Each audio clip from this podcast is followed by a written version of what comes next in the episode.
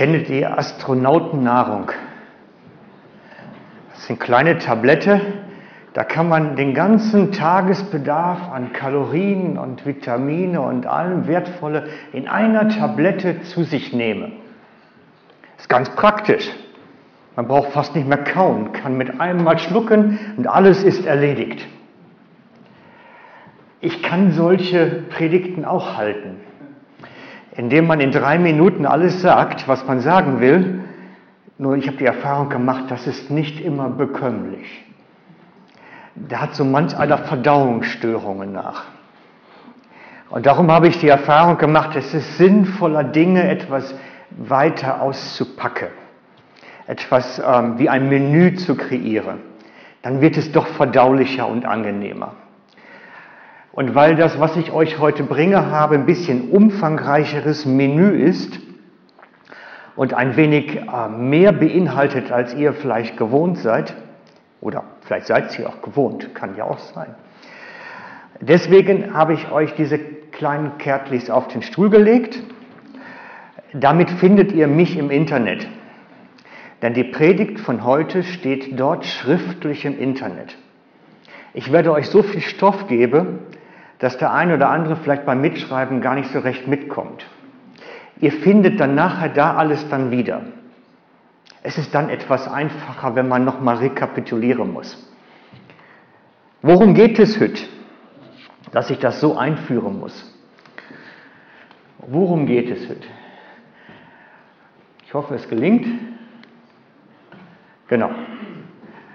Welches Gesetz hat Gott in unser Herz geschrieben? Das ist die große Frage, der ich über einen recht langen Zeitraum nachgespürt habe. Welches Gesetz hat Gott in unser Herz geschrieben? Vielleicht habt ihr die Frage für euch schon längst gelöst. Kann natürlich sein. Nur ich habe mich da recht lange mit beschäftigen müssen, weil ich nicht genau wusste, was meint die Bibel jetzt eigentlich damit, was da in uns sein soll. Der Bibeltext, der dazugehört und der Predigttext für den heutigen Sonntag steht im Hebräer 10, Vers 16. Ich habe für alle, die keine Bibel dabei haben, den Text an die Wand gebracht. Ich werde wahrscheinlich nachher so viele Texte bringen, dass ihr gar nicht mit den Nachblättern nachkommt. Dann ist es einfacher, ihr lest es oben mit.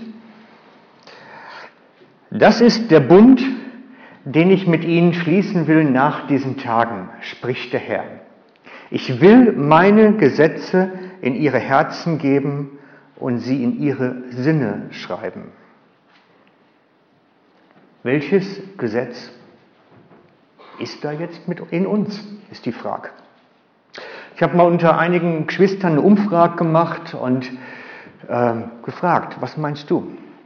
so im Hauskreis und wo ich dann unterwegs war, in der Vorbereitungszeit für die Predigt heute.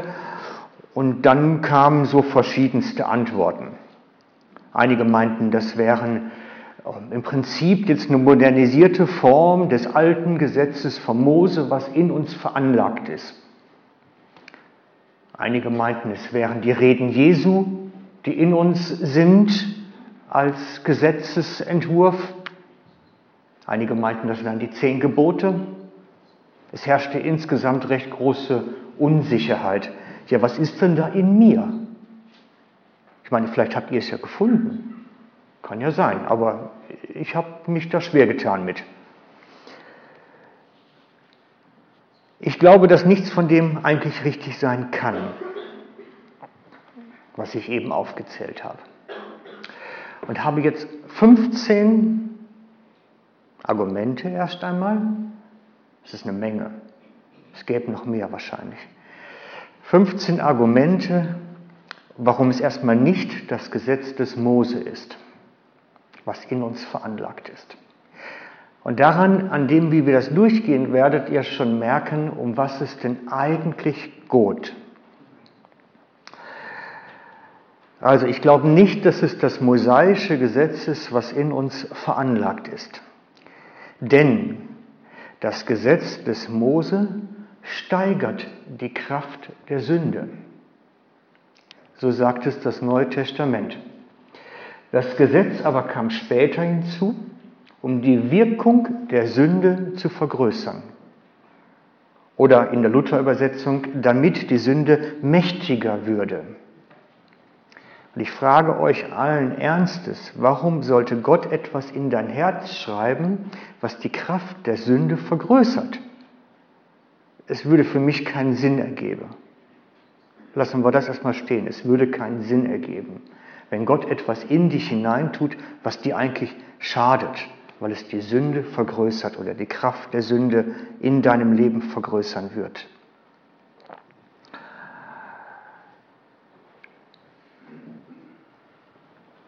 Die beste Übersetzungsvariante steht davon noch im Albrecht, in der Albrecht-Übersetzung.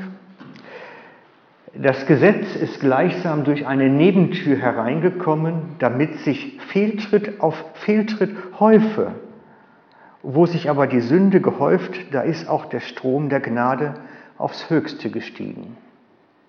Wenn Gott also nun das Gesetz des Mose in dich hineinlegen würde, würde sich zwangsläufig die Kraft der Sünde steigern in deinem Leben und Sünde um Sünde größer werde, steigern. Das heißt, du würdest einem inneren Kampf ausgesetzt, den du fast nicht schaffen könntest. Wäre unmenschlich. Warum sollte der liebende Vater so etwas in dein Herz schreiben? Oder etwas anders formuliert, die Kraft der Sünde ist aber das Gesetz. Wenn nun diese Kraft der Sünde in deinem Leben so mächtig wird, weil es in deinem Herz steht, würde es überhand nehmen. Das wäre Argument 1. Das Gesetz des Mose steigert die Kraft der Sünde und ich glaube nicht, dass Gott das mit dir vorgehabt hat. Zweitens, das Gesetz verurteilt und dient dem Tod. So steht es im Bibeltext. Schon das Gesetz, das in Stein gehauen war und den Tod brachte, ließ etwas von Gottes Herrlichkeit erkennen. Nachdem Gott Mose das Gesetz gegeben hatte, lag da nicht ein Glanz auf Mose Angesicht, so stark, dass die Israeliten es nicht ertragen konnten. Doch wie schnell war dieser Glanz erloschen? Wie viel herrlicher muss es dann sein, die rettende Botschaft von Christus zu verkünden, denn sie führt die Menschen durch Gottes Geist zum Leben. Wenn schon der Auftrag, der ausschließlich alle zum Tod verurteilte, so sichtbar Gottes Herrlichkeit ausstrahlte, wie viel herrlicher ist dann der Auftrag, durch den die Menschen von ihrer Schuld vor Gott freigesprochen werden. Also, wir sehen es am unterstrichenen ersten Teil, das Gesetz des Mose verurteilt und bringt den Tod. Warum sollte Gott so etwas in dein Herz schreiben? Ich meine das ernst. Etwas, was den Tod bringt, sollte in dir nicht verankert sein, denn Gott bringt Leben.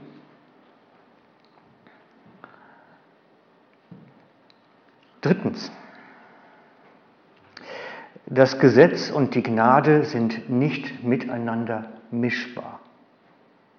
So sagt es die Schrift. So steht es im Römerbrief. Die Sünde wird euch nicht besiegen können, denn ihr steht nicht unter dem Gesetz, sondern unter der Gnade. Wir stehen unter der Gnade nicht unter dem Gesetz.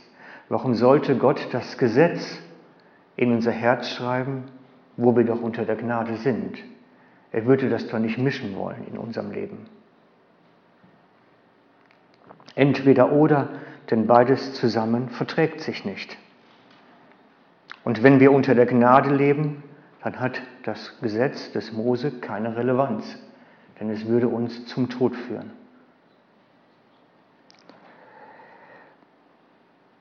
Viertens. Ein Leben unter dem Gesetz wird dich von Christus entfernen und dich von ihm lösen. Mit allen Konsequenzen. Wir sehen dies im Galaterbrief, Galater 5, Vers 4. Wenn ihr versucht, mit Hilfe des Gesetzes vor Gott gerecht dazustehen, habt ihr euch aus der Verbindung mit Christus gelöst und euer Leben steht nicht mehr unter der Gnade. Wer versucht, mit dem Gesetz gerecht zu werden, lebt nicht mehr unter der Gnade. Warum sollte Gott nun das Gesetz in dein Herz schreiben, wenn es dich da wegführen wird? Es macht keinen Sinn.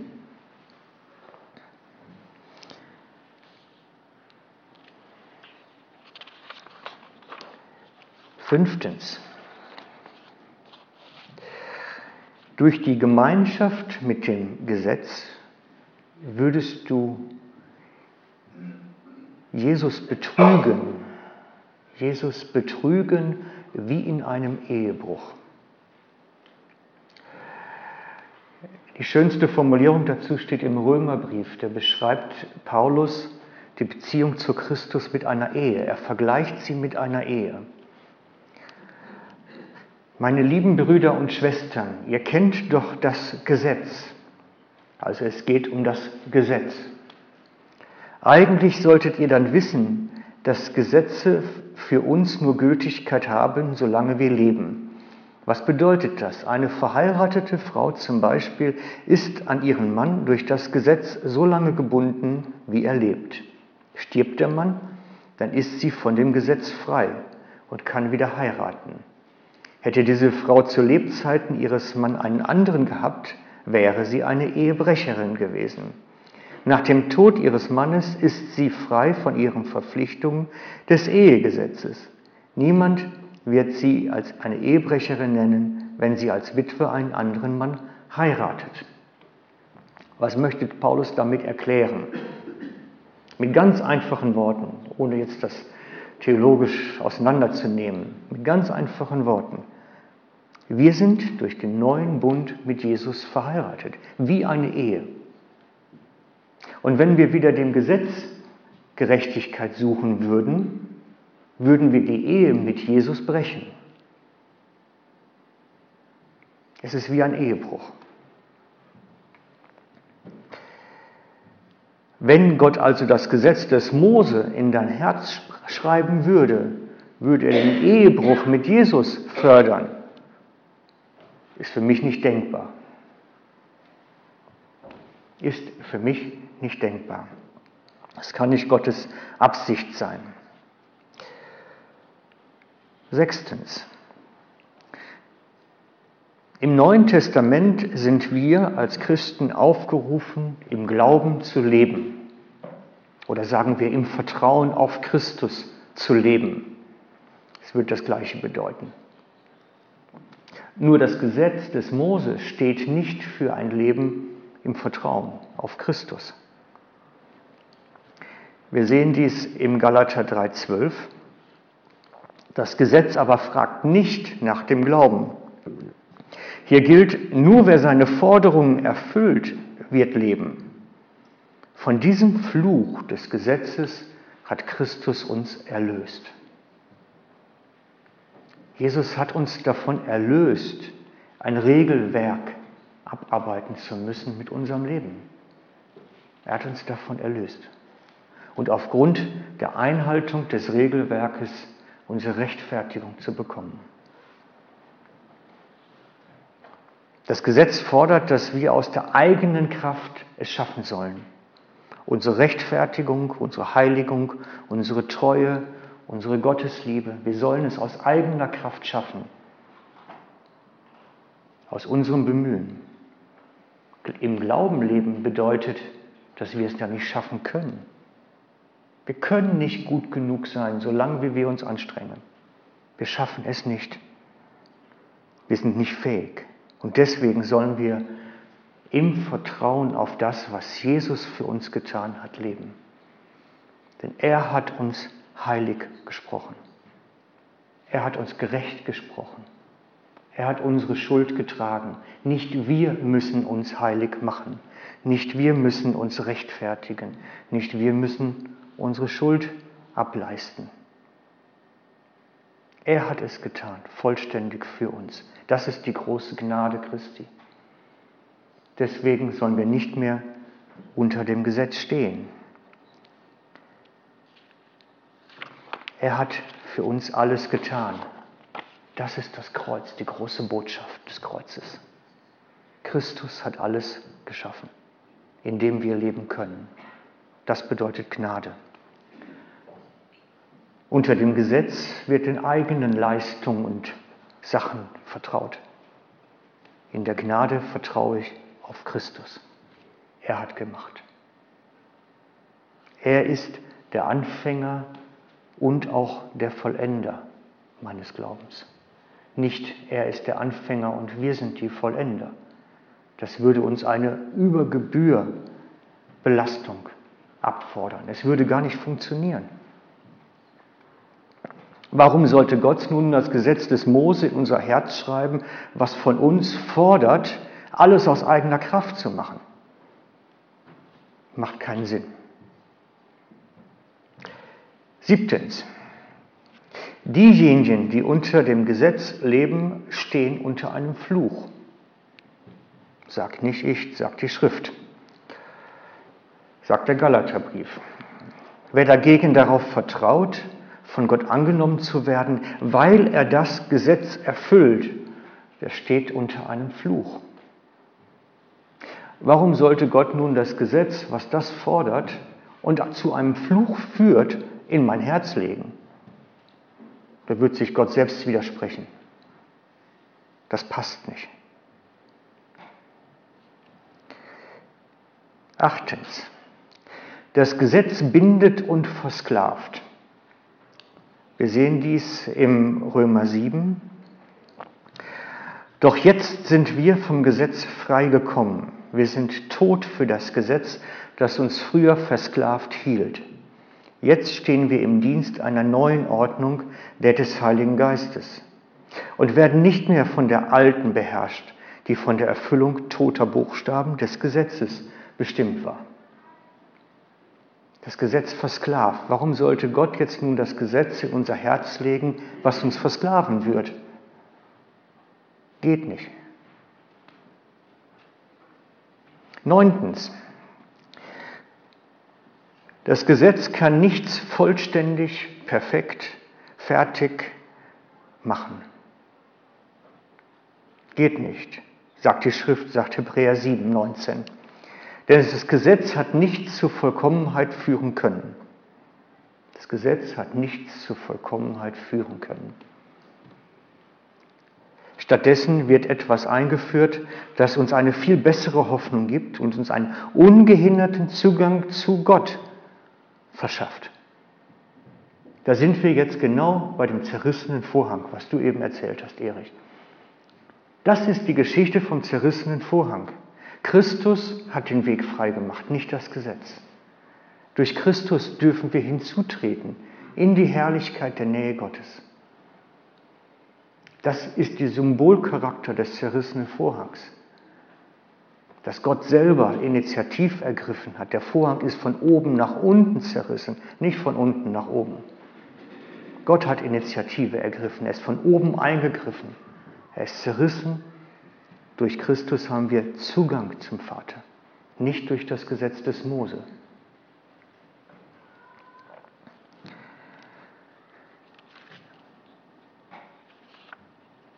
Das einmalige Opfer Jesus hat uns ohne unser Zutun vollkommen gemacht.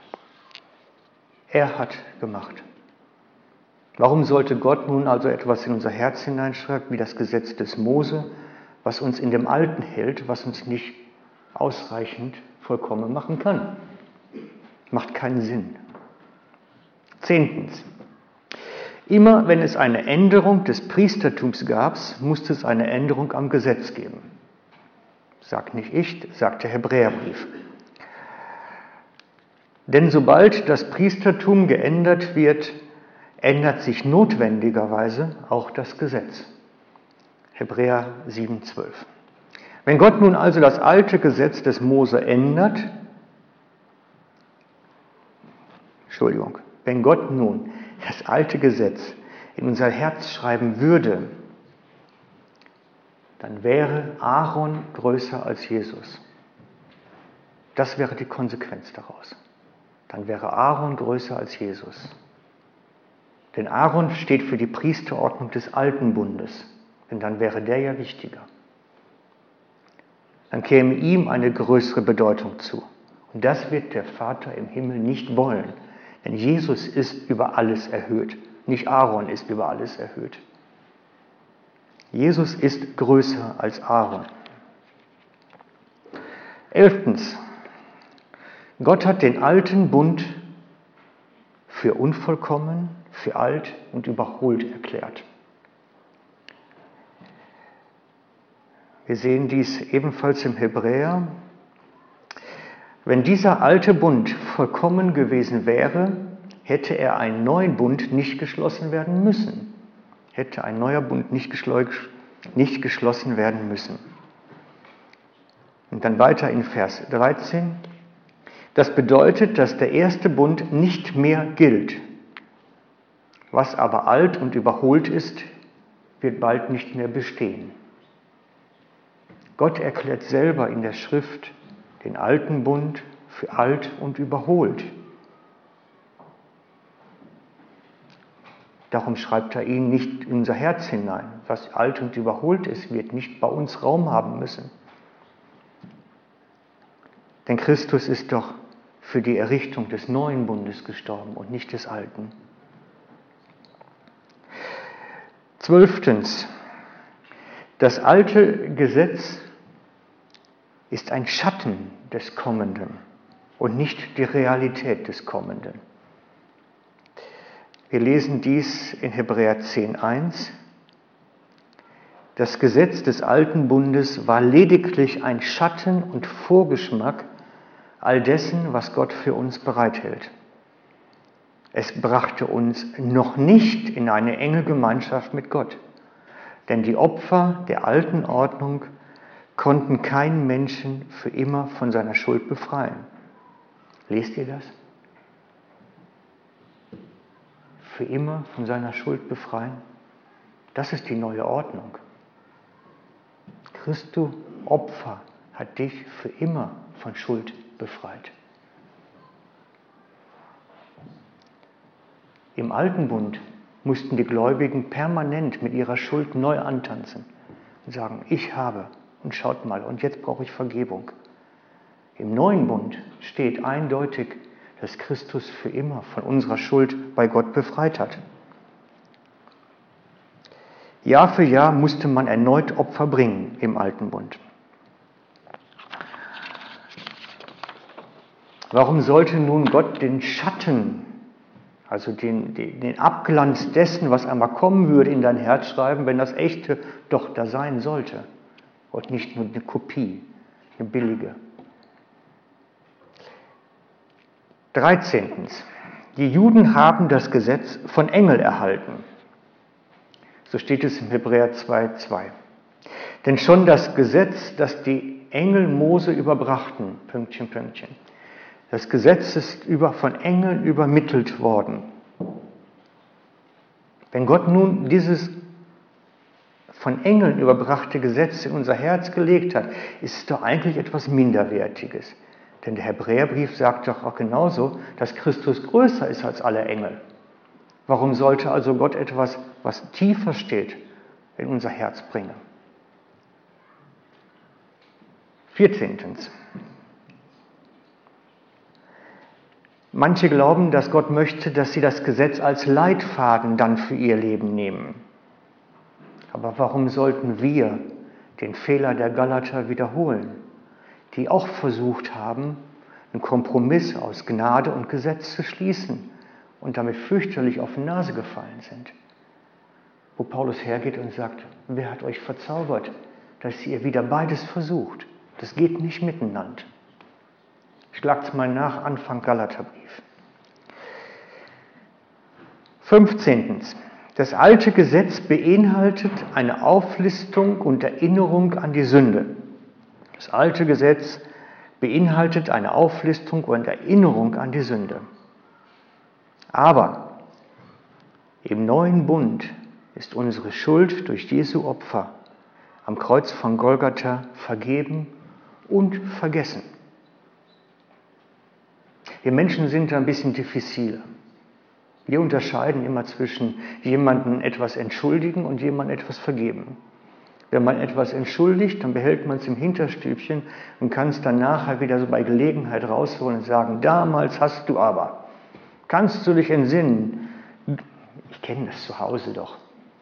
Meine Frau macht das auch immer. Kann das gut. Ich will jetzt nicht schlecht über sie reden. Die tolle Frau, die beste, die ich haben könnte. Aber wenn ich, ich habe die Eigenschaft, wenn ich in Gedanken bin, das Geschirr nie in den Geschirrspüler zu stellen, sondern immer nur obendrauf. Es ist, ist irgendwo eine Fehlschaltung. Und sie kommt dann immer, du hast schon wieder. Sie erinnert sich da immer gut dran, wann das das letzte Mal schon gewesen ist. Und das ist bei Gott nicht. Wenn Gott etwas entschuldigt und vergibt, dann ist es vergessen. Dann ist es ausradiert. Es kommt nicht wieder, wo wir uns unsere Erinnerung dann haben.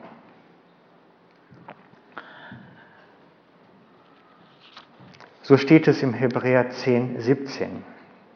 Ich vergebe ihnen ihre Schuld und denke nicht mehr an ihre Sünden. Er denkt nicht mehr dran. Es ist erledigt.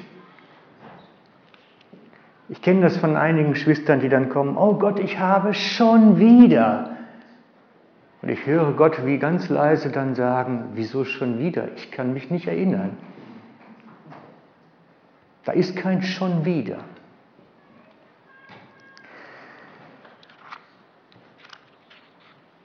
Ihr seht, wenn das Gesetz, das Gott in unser Herzen geschrieben hat, das Gesetz des Mose wäre, wäre Christus für nichts gestorben eigentlich. Dann wäre es vergebens gewesen, das Opfer. Weil dann wären wir ja wieder in der alten Geschichte drin. Das kann es nicht sein.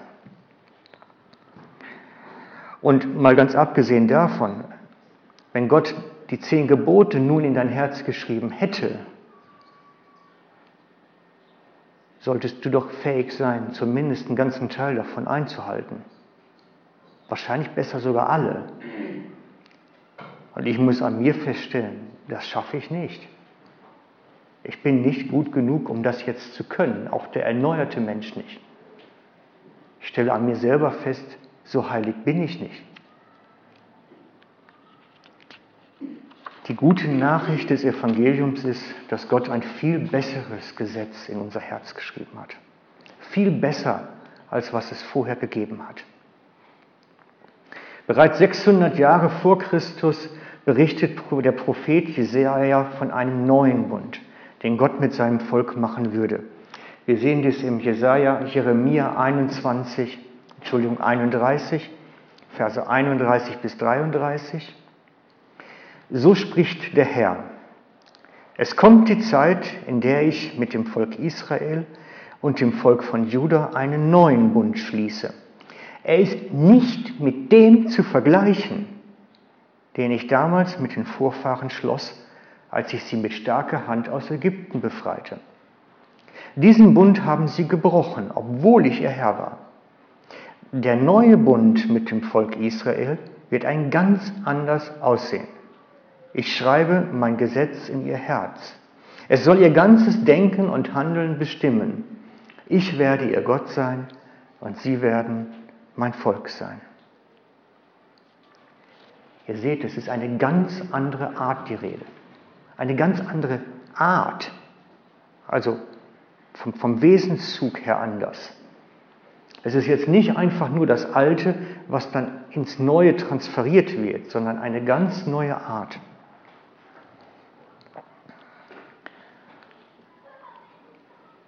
Es ist keine modernisierte Form. Es ist auch nicht die Befehle Jesu in einen Gesetzeskontext gebracht in unserem Herzen. Dann wäre es die gleiche alte Art, nur modernisiert durch Jesu Reden. Dann wäre die Art nicht anders. Es wäre die gleiche Gestalt, nur angepasst. Denn im Gesetz geht es, ging es früher immer darum, was Recht und Unrecht ist, was richtig und falsch ist. Ein Regelwerk, das man ableisten konnte. Und manche meinen nun natürlich, dass man das Gleiche mit Jesu Reden auch machen könnte. Jetzt vergessen wir mal das, was Mose gesagt hat. Jetzt nehmen wir die Regeln, die Reden Jesu und basteln uns daraus so ein Regelwerk, das man ableisten kann. Dann wäre es nach der gleichen Art nur modernisiert. Das ist keine andere Art. Ich möchte euch jetzt erzählen, was das Neue ist und dann begründen, wie ich dazu komme. Das Neue ist, dass Gott selber in deinem Herzen wohnt. Christus in dir ist das neue Gesetz. Der Christus in dir ist das neue Gesetz. Ein lebendiges Wesen in uns, müsste man sagen. Christus in uns als das neue Gesetz, das in unser Herz geschrieben ist. Und ich begründe es an drei Stellen. Erstens, es ist das Gesetz der Liebe.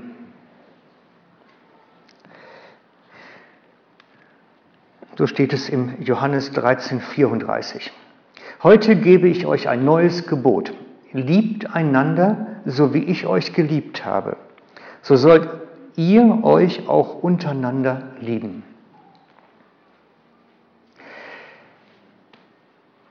Können wir das? Ich merke, wie schwierig das ist manchmal, uns zu lieben gegenseitig. Im Gesetz des Mose des alten Bundes wurde Liebe von dir verlangt. Liebe Gott von ganzem Herzen, mit ganzem Sinn, mit ganzer Kraft. Liebe als Gebot. Du musstest dich anstrengen zu lieben. Mach jetzt. Das ist das Alte. Da sind wir wieder genau in der alten Schiene drin. Und die Menschen sind damals daran gescheitert, weil sie es nicht schaffen konnten, nicht ausreichend gut genug waren, nicht ausreichend Gott genug lieben konnten und die Menschen sowieso nicht. Aber unter dem neuen Gesetz lebt Christus in dir und damit lebt die Liebe Gottes in dir. Die Liebe Gottes ist ausgegossen in unsere Herzen und da heraus können wir lieben. Da heraus ist es möglich, weil die Liebe Gottes zuerst in uns ist. Darum ist es möglich jetzt. Weil Christus selber in uns Liebe ausgegossen hat, ist es nicht mehr die eigene Anstrengung. Ist es nicht mehr die eigene Fähigkeit, sondern wir können, weil er uns zuerst geliebt hat. In diesem Überfluss in dieser unermesslichen Liebesüberfluss, die wir von Christus erhalten, immer wieder neu, ist es uns möglich, selbst Feinde zu lieben. Selbst Feinde zu lieben.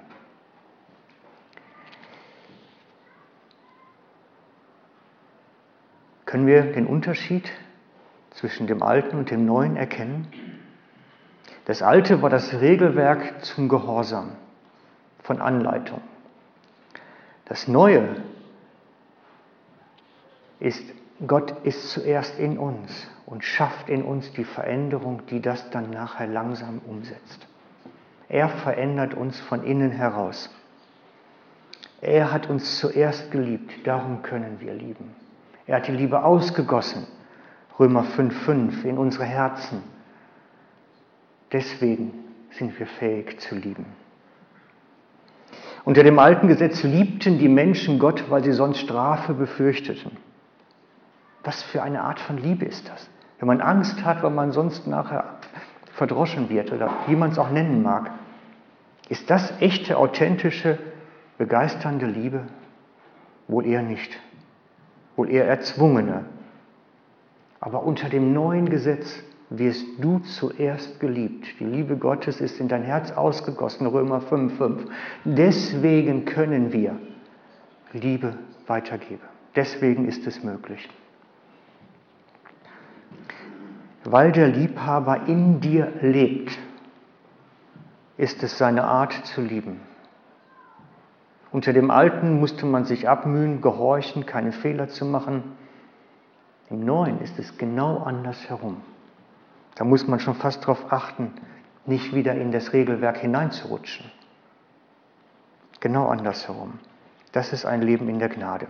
Zweitens, Begründung.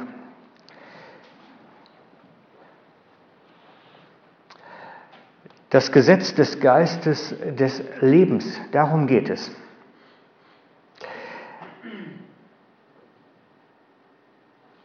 Es scheint mir wichtig, dass wir das auseinanderkriegen. Dieses alte Gesetz, ein geschriebenes Regelwerk, das wir nicht fähig sind einzuhalten, und dem neuen Gesetz, das Christus in uns lebt, dass wir den Unterschied ganz scharf kriegen und ganz klar kriegen. Paulus hat versucht, nach dem alten Gesetz selig oder heilig zu werden. Und es hat ihn verrückt gemacht. Er ist verzweifelt an sich selbst, an seinen Bemühungen. Er schreibt dazu, was für ein elender Mensch bin ich. Und dann fragt er nach einer Person. Wer? Wer wird mich von diesem Körper der diesem Tod unterworfen ist, retten. Er fragt nach einer Person. Er fragt nicht nach neuen Regeln. Er fragt nach einer Person. Wer wird mich retten? Und dann kommt nachher im Römer 7, 25, Dank sei Gott, der durch mich durch Christus, unseren Herrn, gerettet hat. Dank Jesus. Er hat mich daraus gerettet. Der Buchstabe tötet, aber der Geist macht lebendig. Wer schenkt das Leben? Nicht das Regelwerk, sondern der Geist Christi in dir schenkt Leben. Das neue Gesetz ist ein Wer. Darum, wer wird mich retten? Ein Wer, eine Person. Dritte Begründung. Das vollkommene Gesetz der Freiheit. Jakobus schreibt über das perfekte Gesetz der Freiheit, Jakobus 1,25, das im Neuen Testament dem Gesetz des Mose gegenübergestellt wird. Das ist gegensätzlich. Das Alte bindet, nimmt gefangen, Römer 7,6. Das eingepflanzte Wort, das für immer in uns lebt, ist das perfekte Gesetz der Freiheit das eingepflanzte Wort, Christus in mir. Wenn wir ihm vertrauen, wird uns das in die Freiheit führen.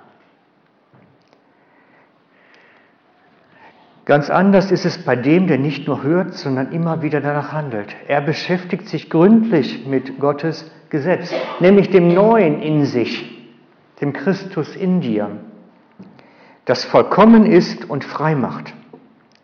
Er kann glücklich sein, denn Gott wird alles segnen, was er tut. Das schreibt Jakobus.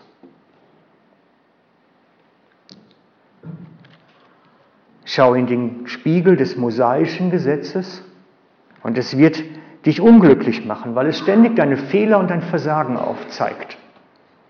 Wer aber in das vollkommene Gesetz des Christus schaut, findet dort Liebe, Annahme und seine neue Gerechtigkeit, die er geschenkt bekommt.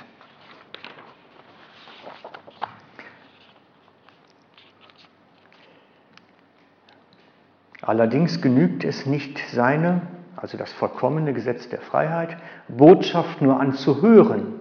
Ihr müsst auch danach handeln. Alles andere ist Selbstbetrug.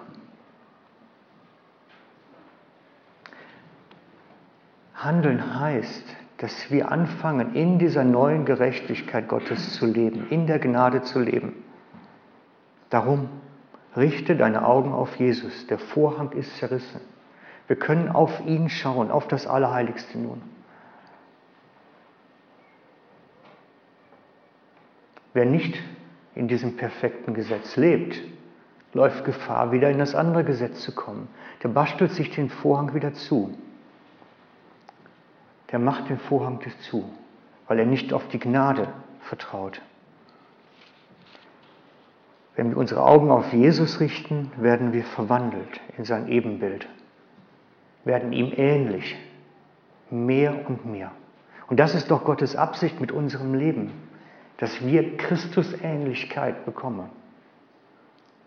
Und die bekommen wir nur, wenn wir auf ihn schauen, auf ihn, der alles getan hat. Also, das neue Gesetz in dir ist der Christus in dir. Es ist nicht das Regelwerk des Alten, es ist nicht die Reden und Anweisung zu einem neuen Gesetz geformt, es ist der lebendige Christus, der dich anleiten möchte, mit dir reden möchte, mit dir an der Hand durch dein Leben geht, dich tröstet, begleitet. Er lebt in dir. Und er gibt in uns, Römerbrief, er gibt in uns die Bestätigung, dass wir Gottes Kinder sind. Er macht uns sicher, dass wir angenommen sind, unabhängig da, wo wir stehen. Wenn wir auf das Gesetz des Mose schauen, verklagt es uns. Wenn wir auf Christus schauen, sehen wir, dass er alles getan hat. Er ist unsere Gnade. Ich wünsche mir für euch, dass ihr diesen Christus in euch, diese Gnade in euch ausgegossen entdeckt. Mehr und mehr. Denn das ist das, was das Evangelium sagt, dass wir darin wachsen sollen. 2. Petrus 3,18. Wir sollen wachsen in der Gnade. Das ist die Aufforderung, die wir bekommen. Wir sollen nicht besser werden darin, das Regelwerk von Mose zu befolgen. Sagt die Schrift nicht. Wir sollen besser werden darin, die Gnade zu wachsen. Und ich wünsche mir für euch, dass ihr darin zunehmt. Das ist meine Motivation heute Morgen. Wie gesagt, ihr könnt die ganzen Bibeltexte und das ganze schriftlich dort bekommen. Ich habe zusätzlich noch hinten zwei Bücher ausgelegt, für die, die das noch ein bisschen tiefgründiger nacharbeiten möchten, können sich gerne dort etwas mitnehmen. Es ist einfach, es lohnt sich, da dran zu bleiben. Es ist ein ungeheurer Schatz, der da verborgen ist. Amen. Vater, und ich möchte dir jetzt danken dafür, dass du durch Christus am Kreuz alles für uns getan hast, dass deine Gnade vollkommen ist Sie ist vollständig und sie macht uns gerecht vor dir. Sie schenkt uns eine ganz neue Gerechtigkeit, einen ganz neuen Zustand vor dir. Und wir wollen auf dich schauen. Auf dich, Jesus. Du bist der Anfänger und der Vollender unseres Glaubens. Darauf vertrauen wir. Dass wir nicht aus eigener Kraft vor Vater bestehen müssen, sondern dass du es bereits getan hast. Und wir legen alles zu deinen Füßen und bitten dich, dass du diese Gnade in unserem Leben mehr und mehr entfaltest. Amen.